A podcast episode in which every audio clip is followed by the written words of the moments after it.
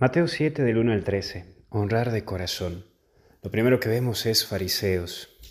Hay veces que nos quejamos de muchas religiones fundamentalistas o los musulmanes fundamentalistas.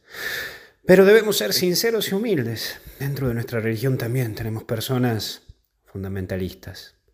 Sí, que presentan a Jesús y a la buena noticia de una manera compleja, distinta, que hace que muchos se alejen, se enojen y hasta teman de nuestra religión.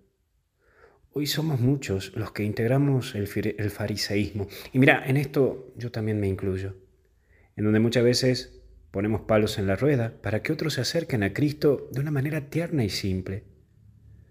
Cuando tenemos que aprender de Jesús y recordar que nuestro encuentro con el otro no implica caer en un proselitismo. Che, tenés que creer en Jesús, tenés que creer en la Santísima Trinidad, Dios Padre, Hijo y Espíritu Santo, tenés que... No, no, no, no.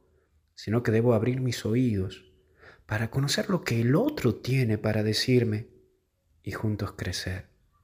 Desde el encuentro y desde el diálogo. En un encuentro vivo con Cristo, para mostrar a un Cristo que está vivo.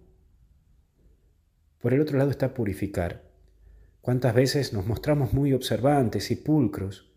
Con las cosas de Dios, pero no con los hermanos humanos.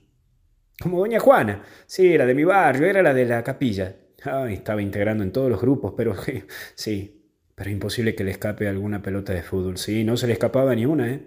A todas las pinchaba y nos trataba re mal por el solo hecho de jugar a la pelota.